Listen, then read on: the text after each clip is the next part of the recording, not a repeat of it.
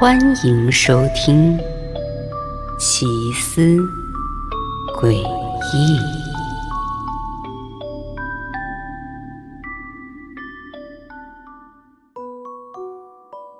作为一名心理医生，我见过了太多人心的复杂和险恶。这天，我接到了一个紧急电话，说我的一个精神病人约翰。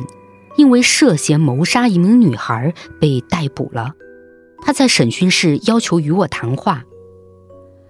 这一刻倒是让我有些慌乱，因为约翰的情况有些复杂，他的精神问题绝对会让案件调查难以正常进行。于是我用最快的速度赶到了监狱。当我来到监狱之后，并没有急着进入审讯室和约翰谈话。我反而是站在审讯室外面，透过那扇硕大的单向玻璃观察着他。我看到穿着橙色囚服的约翰坐在审讯室的椅子上，他的眼神中看不出任何情绪，只是死死地盯着一面墙。约翰的灰色眉毛弯曲着，那形状竟然让我联想到了恶魔头上的犄角。而他那双布满了斑点，又因为关节炎显得有些扭曲的双手手指，正交叉在一起枕在下巴上。这副模样的约翰好像是在思索着什么。我感到了一阵恐慌。我知道这个时候的约翰比平时的他更难应付，但不管应对约翰有多么困难，我还是要完成任务。于是我硬着头皮走进了审讯室。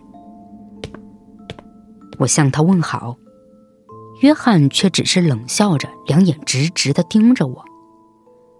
我开口问他，是否意识到了自己因谋杀罪被逮捕。他却反过来对我说：“我应该知道这事儿是谁做的。”约翰的话让我感到莫名其妙，我没去理会。接下来呢，就向他出示了警方交给我的证据。他们在树林里发现了昏迷的约翰。约翰的手上沾满了鲜血，而在他身旁还有一只小熊玩偶。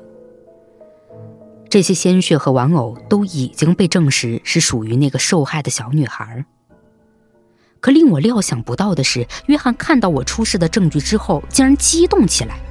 他站起身，奋力地拍打着桌子，还将身子向我扑了过来。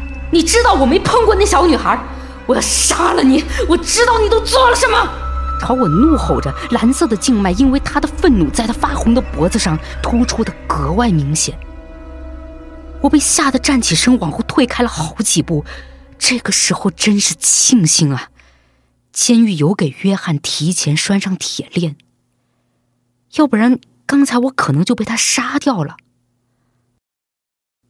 那在这场骚动中，审讯室外面的警员也很及时的打开了审讯室的门。他们想进来控制约翰，而我却赶紧拦住了他们，示意警员还是在外面等候。审讯室又只有我和约翰了。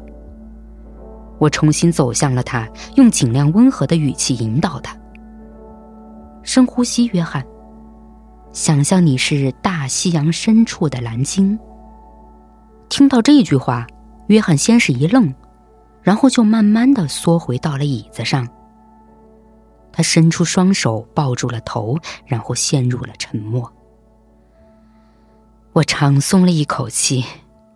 这句话是我和约翰在进行催眠治疗的时候使用的暗语，幸好它能有效果。那接下来所有的发展就可以在我的掌控之中了。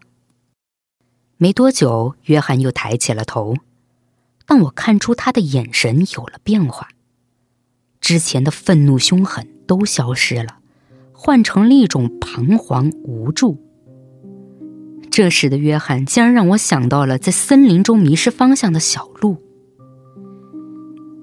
约翰定了定神，然后视线锁定在了我身上，可下一秒他就哭了出来。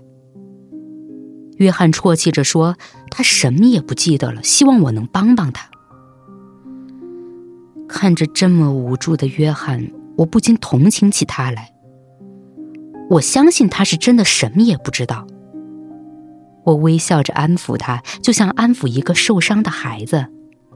别怕，约翰，我会帮助你，我会以人格分裂的理由提出请求，尽可能帮你脱罪。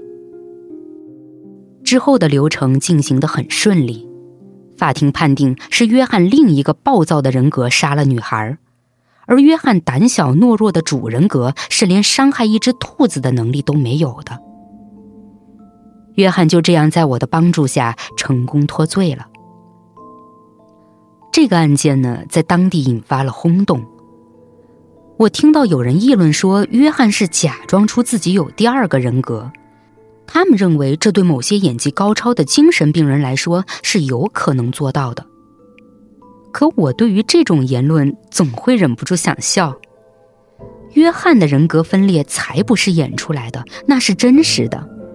所以，只有约翰的另一个人格才知道啊，我是如何谋杀了那个女孩，如何嫁祸给了被催眠的他，又如何帮他，呃，不，或者应该说帮我自己，洗脱了罪名。